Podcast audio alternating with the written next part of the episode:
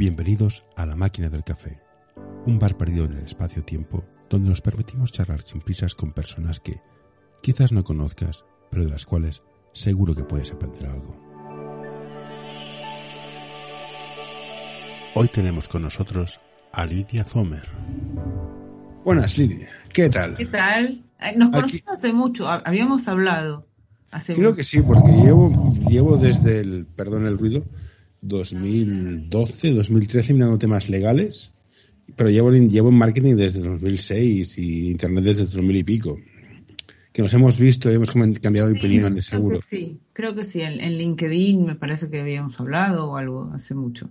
Seguro. ¿También te dedicas al marketing? Yo no sé qué me dedico. Yo ya parto de la base que no sé explicar a mi madre qué es lo que hago. ¿Dónde vives? En Barcelona. Barcelona. Entonces, yo vengo del sector de la tecnología, del mundo de operaciones, tecnología, servidores, redes, software. Pero bueno, la vida da cambios y acabé haciendo cosas de marketing, pero muy orientadas a producto. Más marketing de producto, de usabilidad, de facilidad, de integración y cosas que de marketing puro de vender o promocionar. Ahí flaqueo un poco. No es, no es, no es mi, no es mi conocimiento, sé más de otras cosas. Y como te dije, en el 2012 me hicimos un cambio. Como siempre he estado haciendo cosas raras, me metí en Internet al principio, e-commerce al principio, e-learning al principio, redes sociales al principio. Y la que viene es potente, que es el mundo legal, que van a caer en las garras de la tecnología. ¿Pero por qué dices que la que viene? ¿No, no lo ves no, lo que viene va a ser emocionante. Todo el tema de blockchain, mm. smart contracts, legal tech, low tech. Bueno, pero es que, a ver, que blockchain y todo el, todo el área de, del mundo de la tecnología es una oportunidad para, para los despachos para dar servicios. Eh, y hay legal tech que, que también sirve para que los abogados den mejor servicio. Yo creo que eh, hay, hay, un, hay un segmento de, de, servicios jurídicos que, que, sí van a ser realizados mejor con la tecnología, pero, pero hay mucho trabajo por hacer y yo creo que es más lo que se incrementa por la, la nueva conflictividad a través de cómo interactuamos con, con, la tecnología y eso y los conflictos generan oportunidad de trabajo para los abogados. Sí, sí, creo que es una oportunidad, no, es, negativo.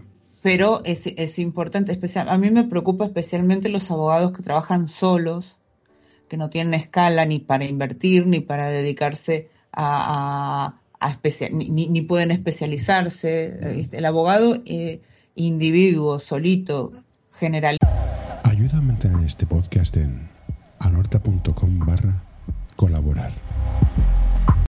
Lista tiene, eh, tiene problemas. futuro. Tendrá problemas. Un futuro. no puede invertir en tecnología para ser más eficiente, ni dedicarse eh, a, algún tema de, especialización, porque coge lo que venga y no tiene tiempo ni para levantar la cabeza a ver qué es lo que, qué es lo que le viene.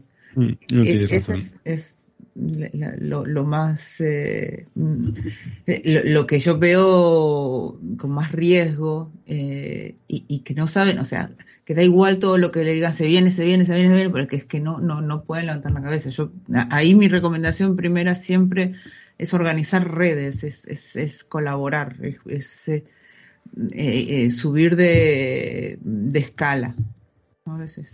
Si no, o sea, no tiene sentido que empiecen a, pensar en marketing cuando no lo pueden aplicar. Esta es una de las preguntas que quería hacer. Eh, ¿Que, empezamos ya la entrevista? Sí, estamos aquí. Es, muy café, es charlando. uno de los misterios más misteriosos del mundo mundial como concepto del mundo es cómo venden los abogados. Lo que pasa es que antes de pensar cómo venden, eh, y ese es el problema, de que cuando uno piensa en marketing, piensa en venta, piensa en promoción, pero no piensa en el marketing estratégico. Eh, vale.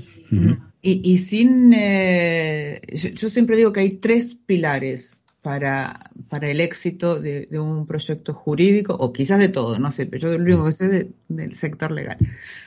Primero es una propuesta de valor atractiva e interesante para el mercado. Esto implica saber para quién, qué vendes, por qué te tienen que elegir, Si quieres estar informado de lo que ocurre en el mundo, apúntate a nuestro boletín en anorta.com barra noticias.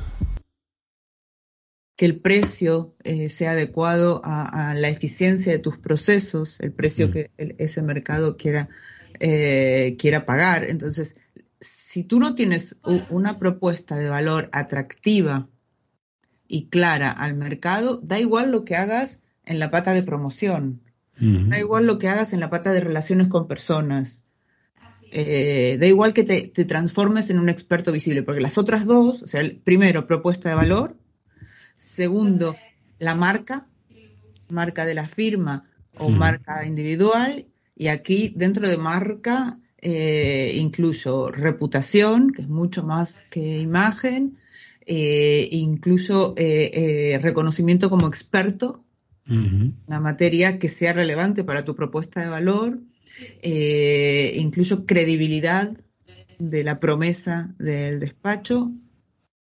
Eh, y el tercero son relaciones de afinidad con personas relevantes en, el proceso de la compra. Entonces son tres patas. Propuesta de valor, reconocimiento de experto y relaciones personales, porque esta es una profesión de confianza.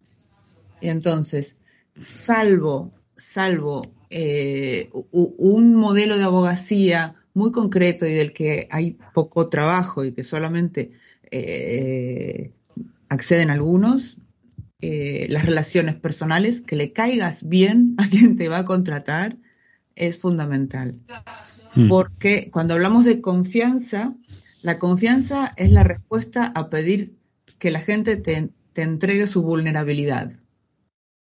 ¿Sabes? Eh, cuando yo en una época eh, eh, fui a un taller de teatro, uno de los primeros ejercicios era que te tiraras para atrás porque tu compañero te cogía, ¿sabes? Ese tirarse para atrás es mm, hacer realidad tu vulnerabilidad y, la, confianza no se declama. ¿Sabes? O sea, yo tengo que estar segura de que me vas a coger, si no, no me tiro. ¿Mm? En, las relaciones con un abogado, un cliente gestiona, otra vez, en general, eh, bienes muy valiosos. Su libertad, sus relaciones con sus seres queridos, su patrimonio. Entonces, cuando te digo eh, salvo es, porque es importante entender que la abogacía es un mercado heterogéneo. Correcto, sí, sí, hay de todo. No se ofrece igual eh, el asesoramiento de una operación de fusión entre Bankia y CaixaBank este, que eh, los productos tóxicos bancarios o un, proceso de extranjería o un divorcio o un contrato o, resoluciones de, contractuales o asesoramiento laboral con iguala. Eh, en, este, únicamente en este que te decía, de las grandes operaciones, de donde decimos se juega la compañía, eh, no es tan relevante que el abogado sea majo. Correcto. Yo digo que eh, es, es comparable al Doctor House. Sí, pero cuando el que contrata es el directivo, sí, es importante. Cuando es una empresa muy, muy grande, se miran, creo que se miran otros factores. Puede ser. A ver, que cuando es una empresa muy, muy, grande también depende qué es lo que contrata. Sí, bueno.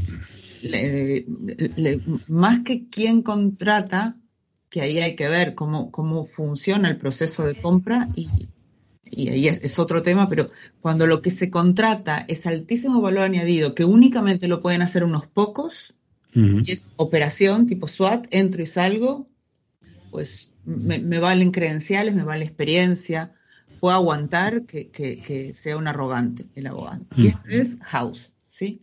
sí. Eh, luego, en la otro extremo, eh, que hay, una, hay, un autor, que es el gurú del marketing jurídico, ya está súper jubilado, ¿eh? Eh, que se llama David Meister. Él hace una comparación con las profesiones de, la salud. Entonces, la neurocirujana es mm. Doctor House eh, y el farmacéutico es el commodity. Mm. Y ahí, eficiencia, precios bajos y eh, comunicación masiva. Hombre, yo relacionado con esto, y es un dato que me ha venido a la cabeza así en plan tonto, los médicos más simpáticos tienen menos demandas. En Estados Unidos, que tienden a demandar por malpractice, y creo que va relacionado con lo que comentas. Hay un punto de confianza que es el que te permite cerrar el cliente. Bueno, eh, ahí ya entramos en, otra cosa que son los atributos de fidelización. Pero cuando hablamos de los atributos necesarios para la venta, son diferentes. Cuando, si le preguntas a un abogado por qué lo contratan, siempre te, va a decir por confianza. Pero la confianza es un puerto de llegada, no es el instrumento. ¿Sabes? Es como si tú vas a ligar y te acercas a una chica y le dices, te voy a ser fiel toda la vida. Y te mira así y te dice, primero hay que ver si me interesa. ¿Sabes? Entonces, diferenciar cómo se captan clientes, cómo se fidelizan clientes y cómo se recuperan clientes. ¿Sí? La gestión de las incidencias. Y, cada uno eh, es diferente para cada modelo de abogacía. ¿sí? Entonces, ¿cómo venden los abogados? Los abogados venden con una propuesta de valor genuina y, que entiende y que se orienta a lo que necesita el cliente. Salirnos de nuestro ombligo y, pensar a quién me dirijo, qué le preocupa, cuando busco un abogado, eh, cuáles son sus criterios. Ahí es muy importante, tú decías si contrata al directivo, si contrata al dueño, si contrata eh, si es para persona física. Eh, aquí tenemos que identificar, hacer, yo tengo un, ejercicio que es el mapa de la empatía, que, en donde hacemos este ejercicio con, los socios de los despachos de cuando alguien contrata este servicio, en qué situación está, qué es lo que escucha, con quién te compara, cuál es su criterio, qué es lo que necesita él individualmente, separar al comprador del cliente. O sea, el director de la asesoría jurídica, ¿qué necesita? ¿Cómo queda bien? ¿Cómo gana el bonus? ¿Cómo lo pierde? Entonces ahí tenemos que saber cuándo una marca, marca de despacho, es relevante y que no te pueden contratar. No te pueden contratar porque necesitan, por ejemplo, una marca internacional, porque tienen un fondo detrás que les exige una marca internacional. Entonces, hay un dicho que traído a la abogacía eh, fuera de la abogacía es con IBM. En, la abogacía es nadie jamás fue despedido, aunque las cosas salieran mal, se contrató a Uría. Sí. Entonces, para algunos temas, eh, la gente, el que te contrata, está pensando menos en el resultado que en su puesto. y hay que entenderlo para no seguir golpeando puertas que jamás se abrirán. No, no, sí, esto, esto pasa. lo tengo muy claro. Si va que mucha gente usa servicios de Google porque si falla Google es es que es Google. Ya está, no hay. No, es que elegí mal, no, se me puede imputar responsabilidad por esto. Luego, propuesta de valor. Luego en la propuesta de valor es reconocimiento de experto, marca, reputación. Y eh, para eso tienes que tener muy claro cuál es el atributo de conocimiento y de reconocimiento que tu propuesta de, valor exige. ¿Mm? Si tú quieres vender eh, yo, privacidad, eh, ¿no? Protección de datos, yo, eh, ¿qué es lo que, qué es lo que, eh, qué reconocimiento, qué tipo de, experiencia necesita tu comprador para contratarte? y, por último, relaciones personales con las personas que tienen alguna injerencia en el proceso de compra. Ya, y aquí también no es, no es sencillo, porque no, no es una sola persona. Tienes que identificar eh, Porter da hasta cinco roles en la compra y era antes de Internet. Ahora mm. hay, más. Entonces, eh, es el, el, comprador, el que influye, el guardabarreras, eh, el usuario, el beneficiario. Eh, en, en, nuestro caso es fundamental el prescriptor, mm.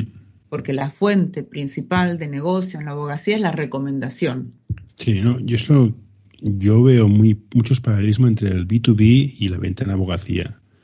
Claro, mientras sea B2B, mientras sea B2B. el, modelo B2B, el modelo B2B de vender en otros sectores me parece que es muy relacionado con la abogacía. Tú puedes conseguir atraer cierto de pero es pero depende, siempre que, que, sea abogacía de los negocios. Cuando es abogacía de persona física es otro modelo. El problema es pretender llegar con, con, eh, con estrategias eh, que sirven para vender zapatillas eh, entrar a, vender asesoramiento a crisis empresariales. Sí, a ver, el, usar el Google AdWords para vender abogados de B2B de empresas no funciona. De Eh, momento no. La, la primera pregunta es, ¿qui- ¿quién eh, busca ese asesoramiento? ¿Busca en Google? No. No, no. Sin embargo, hay otro tipo de publicidad que sí sirve al B2B, Sí, sí. Mm. La de- LinkedIn. Mm. Ahí sí. Ahí te, te razón. Entonces, a- ahí es otra, otra estrategia que es account-based marketing, que es tener, eh, bueno, saber a, a, a quiénes vas y establecer un- una vinculación entre marketing de contenidos, inbound y social selling.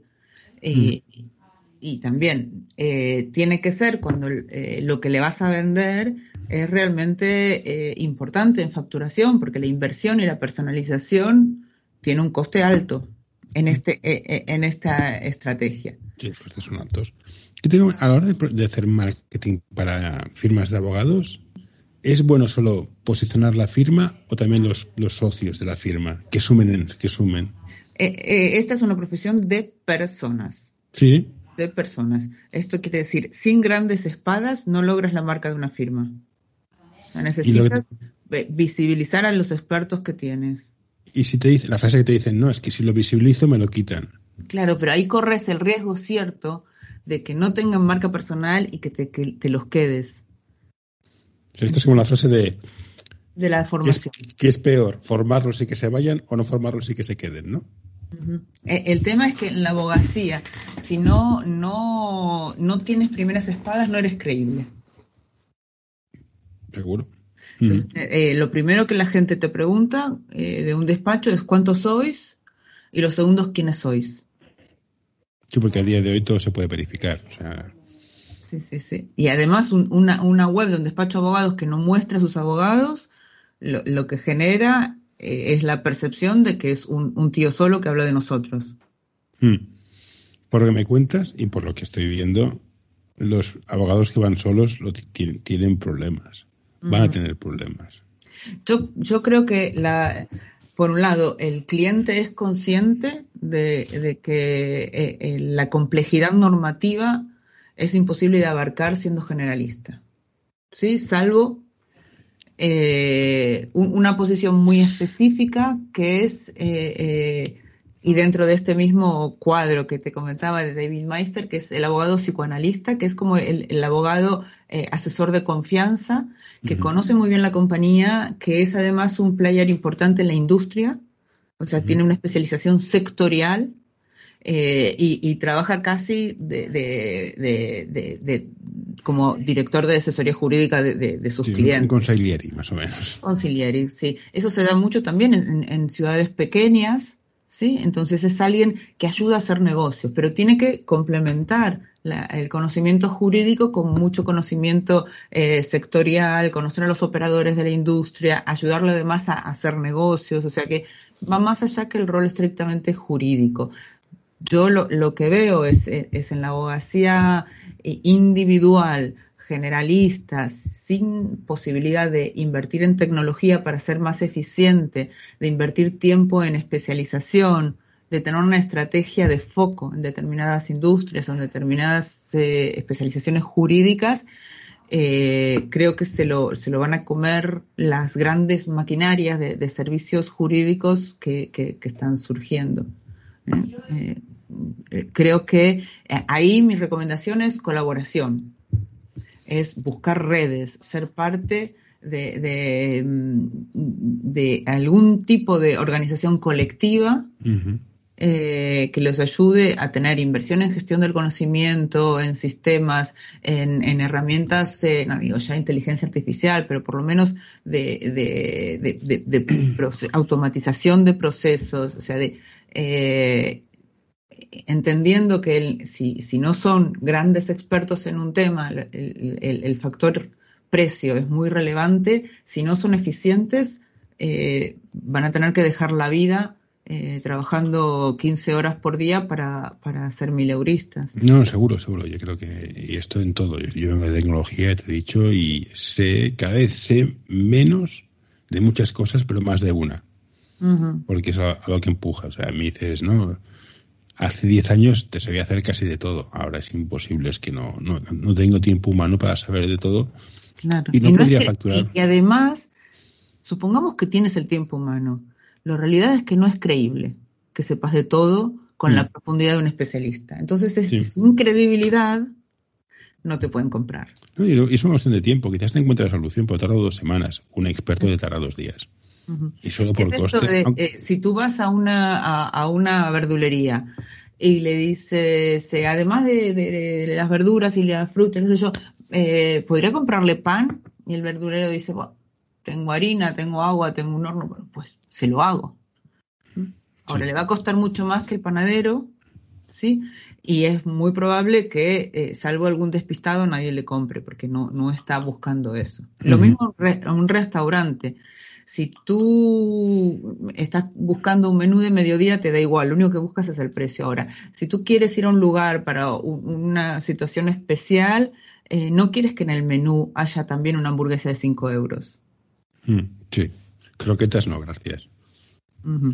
Entonces, eh, siempre hay una pulsión y es difícil. En la etapa de consultoría, cuando hablamos de esto, el, el socio director me dice, bueno, mira, es que nosotros podemos hacer también todo eso. Entonces, ¿por qué no? ¿Por qué vamos a perder oportunidades? La- la- la- siempre hay una dualidad entre cubro mucho para que entonces alguno caiga o tengo profundidad y con eso tengo relevancia Mm. eh, en una materia. No, ¿Eh? y decirle a un despacho, no, no vendas este servicio, pudiéndolo vender, es complicado. Aunque le digas, mira, sí, puedes vender este servicio, te, te va a costar tanto tiempo que el precio de hora, que el precio final va a ser inasequible. Sí. Yo en general lo que les digo durante la, la etapa de transición es que lo vendan, pero que no comuniquen que lo venden. Eh, que, Sí, identifiquen cuáles son sus prioridades para trabajar, porque la, la comunicación eh, es, es su, exige tiempo de socios. Eh, porque necesitamos que escriban, necesitamos que, que se los vean, necesitamos que den conferencias y eso es mucho tiempo. Entonces, como el tiempo eh, es, coste, eh, hay un coste de oportunidad enorme cuando le decimos Mm. que dedicar los tiemp- eh, ese tiempo. Y te suele pasar lo que me pasa a mí. No, es que si hago actividades de marketing, ya sea conferencias, eventos, escribo blogs, no estoy trabajando ni facturando a un cliente y pierdo dinero. Ya, pero Vale. es que has de, has de hacer, has de hacer, has de hacer, de hacer esto. Mm. Cuesta, cuesta El- es, tiene que ver con el tipo de trabajo que hace un abogado a lo largo de su carrera. Cuando es un junior, el trabajo técnico y su propia formación eh, ocupa el 100% de tu tiempo. En la medida en que va creciendo, tienen que aprender a gestionar equipos, a hacer delegación eficiente, a gestionar conocimiento y a captar clientes. ¿Mm? Y, y eso es un socio. Un socio Ya, está... pero no- hay socios que no funcionan así también. Son, No, son- claro. son- son socios por el principio de Peter. Mm, Claro, Mm, eh, pero no son, no, no, no le eh, aportan a- al despacho los beneficios de un socio eh, de negocio. de- Como entendemos, sí, sí, que, que hacer más, sí, a buscar que puede ser y, y que, y que puede servirte a los efectos de, de la comunicación del despacho, algunos que tengan el título de socio, Mm. y en general son socios profesionales, pero un socio de equity como dueño de negocio tiene que poder despegarse del trabajo técnico este, y, y tener roles gerencia- gerenciales como Ujú. cualquier empresa. Pero a este cambio cuesta. Yo creo que el abogado es una profesión como curiosa porque es muy individual, pero cuando más arriba subes, más te has de abrir, más has de gestionar y has de usar otro juego de herramientas que no te prepara tu vida profesional, y con lo cual el cambio es complicado. Mira, en cuenta hay que... Hay un otro artículo de este que te dije, de David Meister, que es- se titula eh, ¿Son las firmas de abogados gestionables? Y él dice que después de 30 años de trabajar con abogados, diciendo los abogados es una industria más como cualquiera de yo, no, los, la, la abogacía es un sector muy especial, con reglas propias, fundamentalmente porque las características que tiene que desarrollar un abogado para ser un abogado excelente son las mismas que son barreras para una gestión de, un- de una empresa. El individualismo, la aversión al riesgo, el trabajar en base a precedentes. ¿Cómo va a innovar alguien si todo su trabajo está en demostrar cómo, ha sido antes. Hay un dicho que lo vi en Twitter hace mil años, eh, que es, si los abogados dirigieran la NASA, jamás hubiéramos llegado a la Luna porque antes hubiéramos esperado a ver qué otro despacho de abogados lo ha hecho. ¿Sabes? Eh, eh, es difícil que ellos acepten el riesgo de hacer cosas nuevas que no ha hecho otro, de aventurarse y de exponerse, porque su trabajo se trata de minimizar el riesgo para sus clientes. Entonces, ¿cómo lo van a aceptar para su propio negocio? Yo leí o estuve en unas ponencias que decían que cuando eres una startup, búscate un abogado, pero no le hagas caso. Porque si le haces caso, nunca podrás salir del garaje. Bueno, a ver, que, hay muchos prejuicios en contra de los abogados. De hecho, si te pones en Google y pones mi abogado me, lo que te sugiere Google es brutal. Mi abogado me eh, estafa, mi abogado me miente, mi abogado eh, me eh, se olvida de mí, mi abogado no, no me atiende el teléfono. ¿sabes? pero esa es una oportunidad, justamente. Si tú trabajas una propuesta de valor genuina, en donde, eh, por ejemplo, uno de tus atributos sea que, eh, favoreces los negocios y que encuentras una solución para cada problema y lo pruebas, es una diferenciación relevante. El problema es que la gente, eh, en general, los despachos se definen todos igual. Sí, no, es, muy aburrido ver las páginas web de abogados, muy aburridos. Y convencerles para poner algo distinto Mm. es un proceso intenso, como mínimo. Sí, bueno, eh, eh, ese es nuestro trabajo, convencerles de que hagan las cosas distintas, porque para hacerlo de siempre, pues que metan publicidad, ¿sabes? Sí, no, bueno, yo sigo diciendo que la publicidad no funciona, algún día funcionará, pero a día No, depende, depende para qué, sí, siempre. Llamo siempre abogado de empresa. Abogado ya no, de. Inclusive, el, problema con la publicidad es que eh, te asesora gente eh, de, otros sectores que buscan tráfico, ¿sabes? Eh, y el problema en la abogacía no es el tráfico, sino la conversión. Sí, es muy difícil convertir. esa, conversión hay que entender que el proceso de compra de servicios jurídicos no es como el de zapatillas que va directo a la transacción, es de construcción de una relación. Mm. Entonces, entender todo ese camino del cliente, entender qué le preocupa relacionado con tu producto y qué es lo que le puedes dar como semillas de confianza, mm. eh, es, un trabajo para el cual tienes que conocer de la materia, tienes que conocer qué es lo que están vendiendo, tienes que eh, tener metodología de marketing estratégico, ¿sí? Eh, y tienes que producir muy bien esos contenidos. Y supongamos, perdona. No, que el problema es que los abogados cuando generan contenido se creen que es como eh, una tesis doctoral. Hostia, sí, cállate. Es, es, es un texto de marketing. No, tengo, tiene que revisarlo el departamento de ese. Espera, es un texto de marketing, no de ser legalmente vinculante. No, es, es, complicado. No, tiene que ser correcto. O sea, sí, sí, es correcto. Tiene que ser correcto, pero la, diferencia fundamental es que eh, ellos se sienten muy presionados por quién los va a leer y que van a decir, ah, mira este. Y tienen que entender que, un, que, el, que el contenido de, valor es para ayudar a tu potencial cliente, no mm. para impresionar a tus colegas. Sí, ese, problema es muy gordo, escriben para ellos. Mm. Y ese pensar, escriben para el cliente. Y es un problema que tienen. Pero te quería comentar, imagínate tienes un abogado que es muy bueno técnicamente. Hoy quiero recomendarte este podcast. Balap Education es un proyecto educativo y deportivo que busca la formación completa de jugadores y entrenadores. Quieren fomentar su desarrollo basado en la educación del jugador y el entrenador, mediante el análisis de situaciones reales de baloncesto desde diferentes puntos de vista. Hoy quiero recomendarte este podcast. Psych and Roll, un podcast sobre psicología y deporte en el que tratarán diversas temáticas relacionadas con ambas disciplinas. Un programa creado para aportar realidad y necesidad en torno a la psicología, además de facilitar un espacio donde la comunicación sobre ciertos temas esté libre de tabús, estigmas y etiquetas. Dices, mira, yo sé que soy muy malo para esto. ¿El marketing puede facilitar cuando un cliente venga ya más convencido? que las reticencias de compra, la creación de confianza, el marketing le, facilita el trabajo al, abogado más técnico de comercial? ¿Ayuda al marketing? ¿O el marketing simplemente te envía gente al despacho y luego tú vas a cerrar con, todo, con lo que puedas?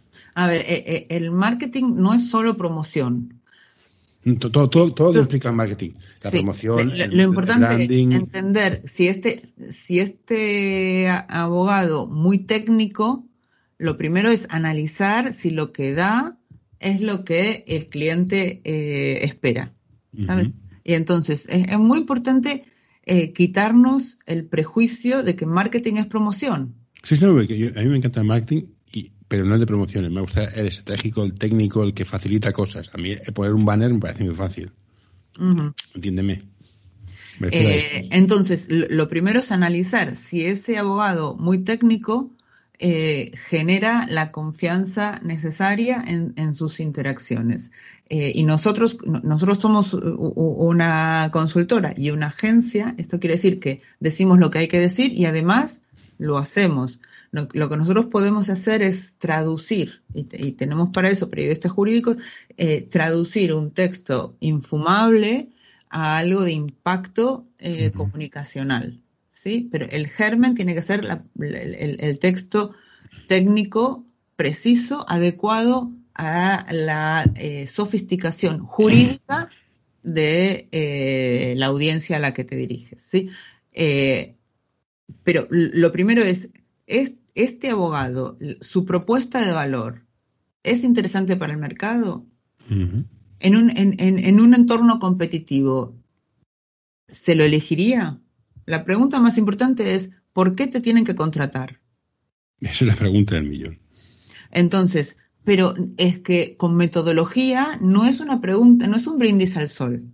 Mm, la metodología es hacer un análisis del despacho 360 grados, ¿sí? Eh, hablando con los socios, hablando con los asociados, hablando con los clientes, hablando con los prescriptores, hablando con todos los stakeholders, todos los grupos de interés relevantes para, para esta propuesta e identificar qué tan real es que esta propuesta es atractiva. Entonces, lo primero es eso.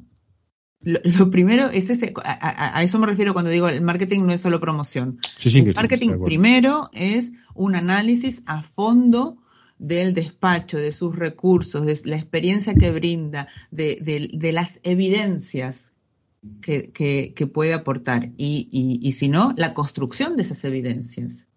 ¿Qué evidencias? Porque la primera pregunta es ¿por qué te deberían eh, contratar? Y la segunda es ¿por qué deberían creerte? ¿Qué es lo que le das a la gente para que no, sea eh, solamente una promesa? ¿Cómo generas confianza? Y esa construcción de evidencias también es marketing. ¿Mm? Correcto. Entonces, este abogado muy técnico, habrá que ver qué es lo que vende, porque si este abogado muy técnico se dedica a commodities, pues no, es una propuesta de valor interesante para el mercado.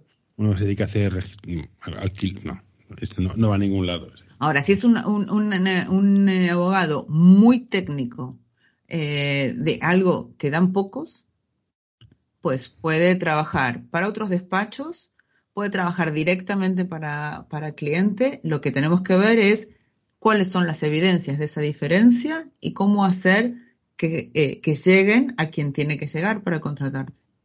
Y tú como experta en marketing para abogados, ¿has notado un cambio de tendencia en los despachos de abogados que aceptan con más naturalidad el marketing, el, promocionarse, gestionar, estudiar mejor el cliente, hacer más marketing puro y duro estratégico o sigue costando? Em, depende mucho de la sofisticación de la organización. ¿Eh? Eh, uno de los graves problemas con esto es que eh, quien se quema con leche ve una vaca y llora. Y hay demasiado fantasma diciendo que hace marketing para abogados. Bueno, eso es lo que tiene el marketing, que es una profesión que tiende a fantasmear bastante. Sí, sí. No, no tiende, o sea, es, es como todo, es, es, como decir, los abogados tienden a mentir. Habrá algunos que sí, habrá otros que no. El problema es que no hay una barrera de entrada. No necesitas acreditar nada. O sea, yo veo permanentemente eh, en redes eh, o, o nos escriben, mira, es que yo soy abogado y, y, he hecho un curso de Community Manager. ¿Puedo trabajar para vosotros? ¿Sabes? Es que esto es como, porque hablas por teléfono, porque sabes utilizar el teléfono, creer que, que, eres, no sé, consultor, ¿sabes? Mm. O sea, las redes sociales son una herramienta. Si tú no, no, no, no tienes claro la parte de estrategia, lo otro es absolutamente no, es como da igual que lo haga, ¿sabes? O comparte una sartén y decir que es cocinero. No, no, tiene, no tiene nada que ver. Entonces, eh, uno de los problemas graves que tenemos en nuestro sector es que mucha gente dice que hace algo y hace otra cosa. ¿Sí? Eh, yo estoy cansada de entrar a, trabajar en despachos eh, donde me dicen, mira, es que tenemos el problema de que tenemos mucha petición de, de consultas, pero que no, no pasan a ser cliente. Y esto es porque uno de los objetivos que le habían puesto al deseo es mucho tráfico en la web. Entonces te lo posicionó como abogados baratos Madrid. Bueno, dependiendo del cliente tienes un problema. No, es que ahí genial, si eres un abogado de oficio, fenomenal, pero quien busca abogados baratos Madrid termina en el abogado de oficio. Mm. No es un cliente, en todo caso, será, si quieres eh, hacer pro bono, fenomenal, pero para hacer beneficencia primero tienes que ganar dinero. Es lo que tiene. Sí. Entonces, eh, eh, hay que entender para quién, qué, que esto es un negocio, que la abogacía es, un negocio, que trabajamos en un mercado, que hay que entender que, quiénes son tus competidores, quién es el que te contrata, cuál es el, el criterio de selección, a quién le pregunta. Hay una metodología que eh, eh, no, no, se trata simplemente de me va bien porque eh, como agencia mm. tengo éxito para otros sectores, pues esto de los abogados parece que mola, venga, vamos ahí también. Ah, tenemos ese problema de la, la la, llegada de, demasiada gente que ve interesante este sector y que realmente no lo entiende. Yo no, yo te digo, yo nos tiramos, yo mi socio, dos años y medio, tres estudiando el sector y aún sigo aprendiendo, solo, te digo eso, tú llevas una vida, ¿qué te, voy a mm. contar? Sí. un sector y, y, que no es algo que no, no hay, por lo menos no hay mucha formación y yo creo que se aprende trabajando dentro de los despachos, porque un porcentaje enorme es gestión de los socios convencerles de que hagan las cosas. Eh, los socios es, es, es, la parte la parte dura. Claro, y eh, la verdad es que este es, es un sector eh, muy corporativo en el sentido de que necesitan que tú hayas sido por lo menos abogado para, para verte como un par. Sí, sí, no, te, doy razón. Yo, yo, vengo, yo vengo del mundo de la psicología, mm. con lo cual no soy abogado, entonces, tengo que utilizar otro tipo de estrategias para convencer y comunicar, pero bueno, ahí estamos. Pero tienes razón, eh, las puertas difíciles, es bueno, de hecho es como casi todas las empresas, si dirección no está alineada, tienes problemas y si los partners no están alineados, montar una estrategia de comunicación y de marketing es, es duro y al final y al final lo peor es que todo el mundo hace un esfuerzo y como no hay una fluidez, no funciona con lo cual es la profecía autocumplida. ¿Ves? Ya sabía yo que no iba a funcionar. No, esto es, es un bucle complicado de romper. Y entonces cuando vieron que no funcionaba, después dicen, no, no, no, déjate de eso, ya el boca oreja de toda la vida y ya. Entonces, mm. hay mucho trabajo que hacer y, esa es nuestra línea de comunicación de, de, de, Mirada 360 para eh, explicarle a los despachos qué es esto del marketing jurídico, ¿sabes? Eh, para que por lo menos, y cuando hacemos cursos, ahora estamos eh, preparando uno con, una universidad de chilena, otro para el Consejo General de la Abogacía, la semana que viene eh, algo en el, Colegio de Abogados de, la Abogacía de Barcelona, este, para que por lo menos entiendan cuando se les hace una propuesta qué es lo que les están vendiendo, ¿sabes? Los, los abogados que puedan pues- analizar qué es lo que están comprando, qué servicios les da, qué, eh, objetivos son realistas. Ya, pero a mí esto, ya esto es un punto de malvado mío. ¿eh? Nosotros hemos montado un par de seminarios de marketing para abogados y salen todos, ostras, sí, esto es genial, hay que, ah, no sé qué, dices, vale. Yo, yo te lo he explicado yo antes y lo me has creído, porque soy psicólogo, por lo que quieras. Ha venido este señor que te habla en inglés y te lo crees. Sí, sí, porque tiene razón. Hagámoslo. Bueno, eh, veremos. Espérate que es que mira, he quedado. vale, bueno, pues muy bien. Pero es- esto hay que ir trabajando. O sea, no es lo que decían, una frase que no me gusta nada, pero es cierta. Hay que ir evangeli- evangelizando. Poco a poco. Después el tema de, de que la gran mayoría, por eso cuando una, me, me escribiste tú esto de los hackers, eh, Sí, los- sí. yo dije, uy, qué, qué, qué, qué visión tan optimista. La, la gran mayoría de los abogados eh, tienen una situación precaria. Sí, pero ha- hackers me refería en el sentido de que con un lápiz y un papel pueden cambiar muchas cosas. O sea, que no necesitan estar en una oficina, grandes estructuras sobre el papel.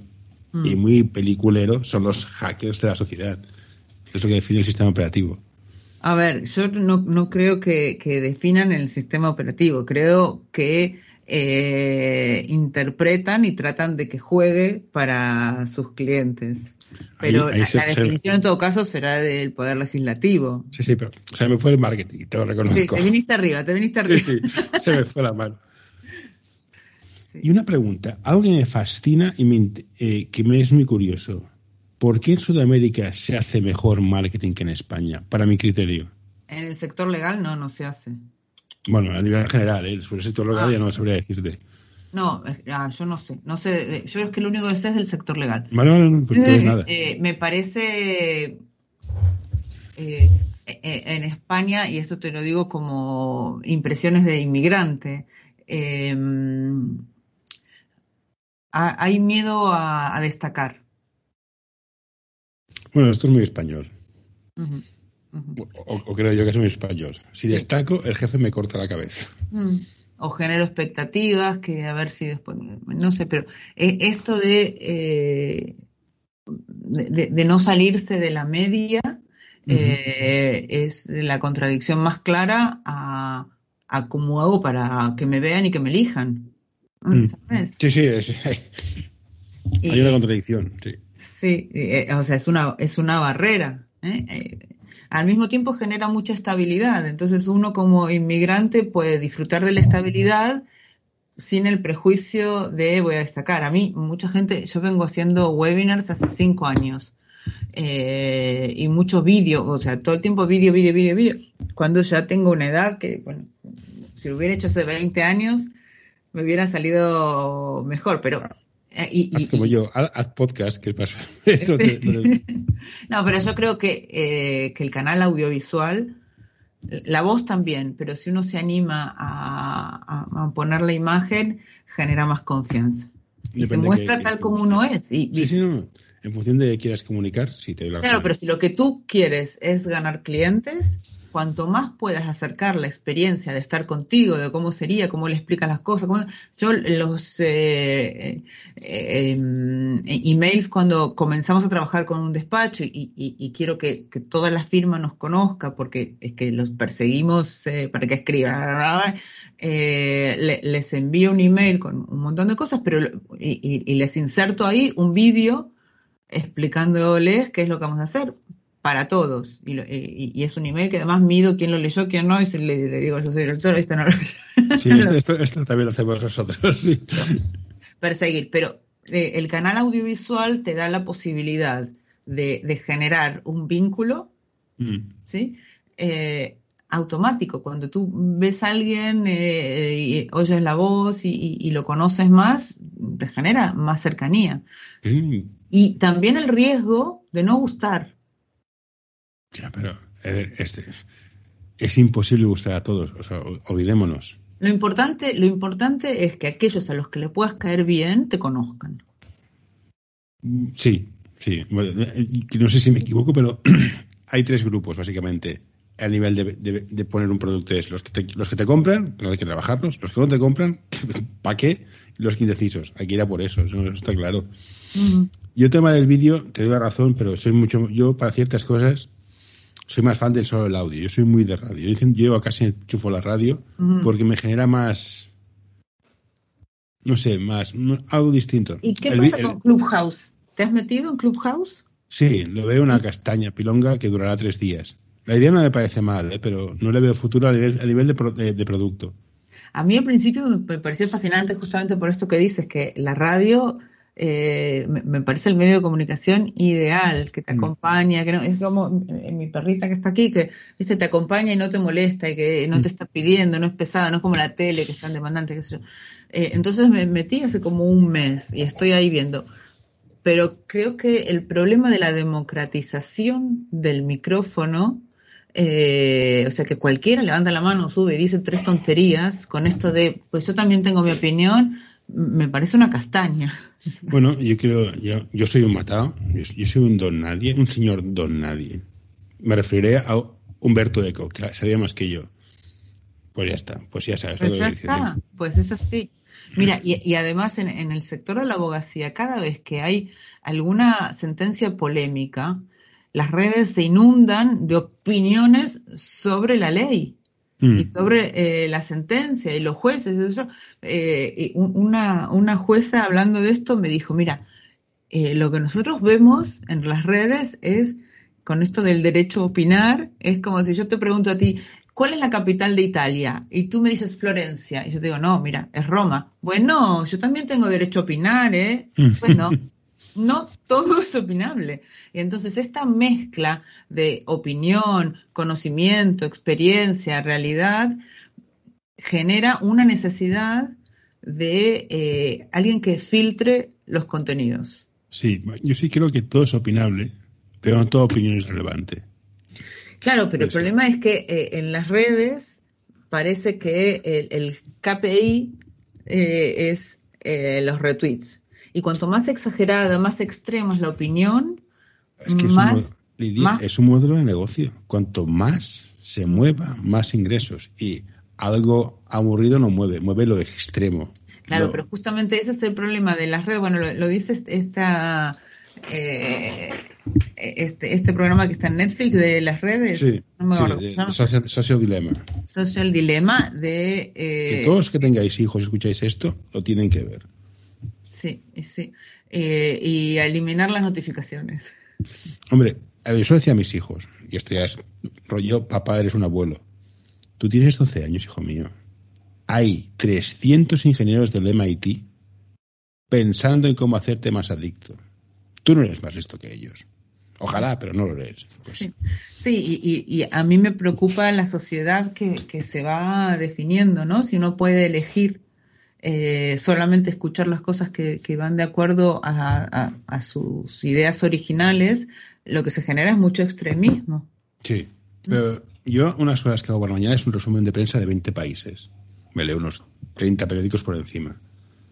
Y aquí ya saltamos de tema. Hay un problema con los medios de comunicación. Hay que pagarlos. El medio de comunicación gratis no puede existir porque ha de cobrar. Pero la gente no quiere pagar, con lo cual alguien ha de pagar el sueldo y al final ves que dibujan realidades que son incompatibles entre sí. O sea, lo que dice este periódico y este, y este otro no pueden ser verdad las dos a la vez. Y esto te obliga a escoger. Peor aún, el titular muchas veces se contradice con el ah, desarrollo del artículo.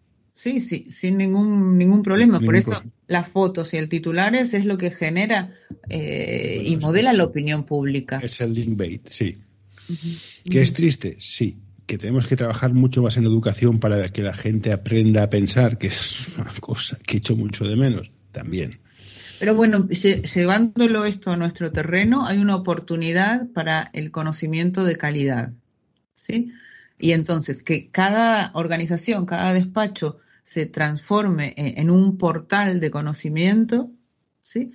Eh, está a disposición del que quiere invertir tiempo y talento. Sin duda.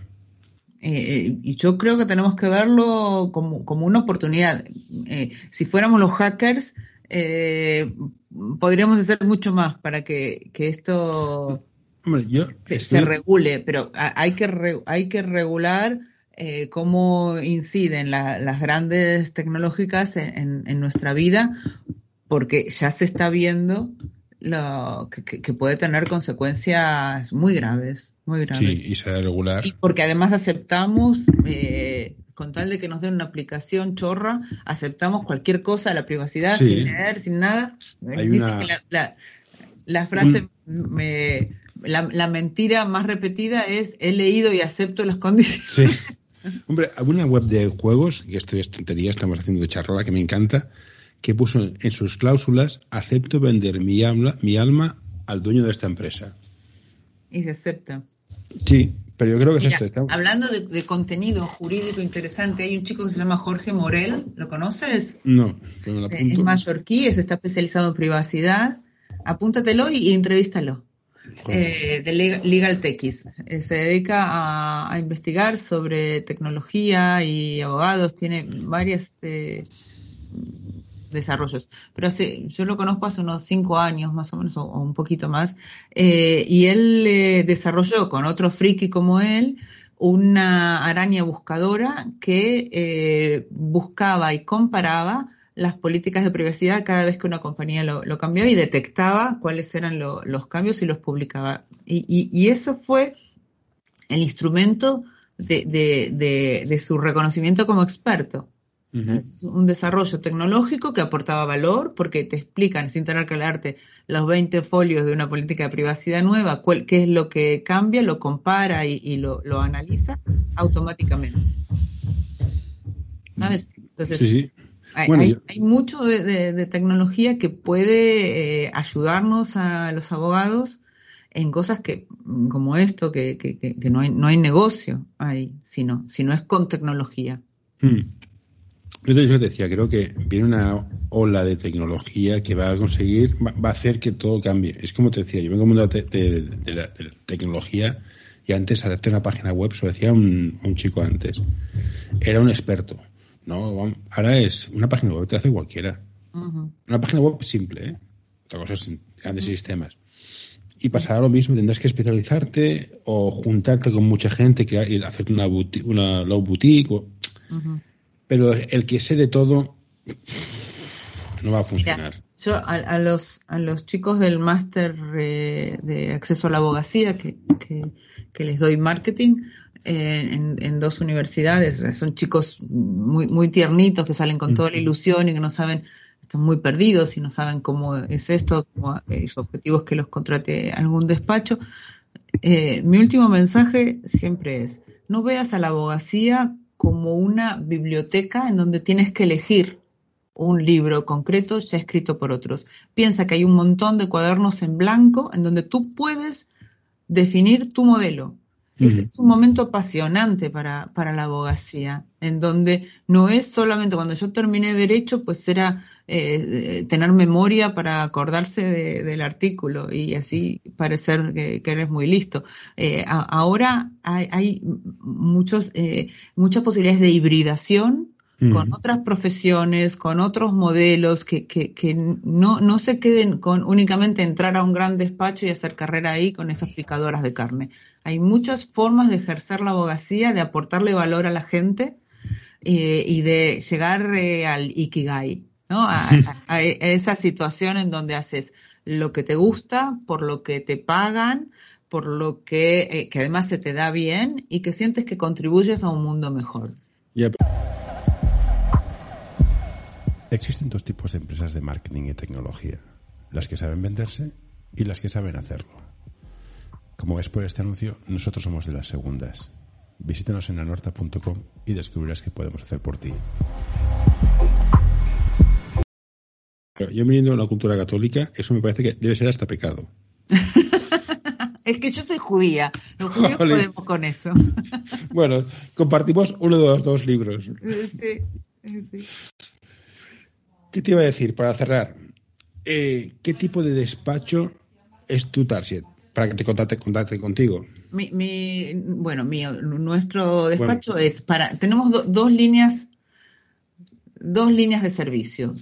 Eh, por un lado, nosotros nos constituimos en el Departamento de Comunicación y Marketing de despachos medianos. Tienen que tener eh, una facturación suficiente como para poder pagarnos, eh, pero no ser tan grandes como para tener un equipo interno senior. Muchas veces tienen una persona para todo, que a veces no, es, puede ser o no con, con mucha experiencia, eh, son despachos en general entre 20 y 70 abogados. ¿sí? Eh, de una facturación de un millón y medio a lo que sea. ¿sí? Luego tenemos eh, un asesoramiento de, de, consultoría e implementación en reputación, ¿sí? y ahí vamos a despachos grandes.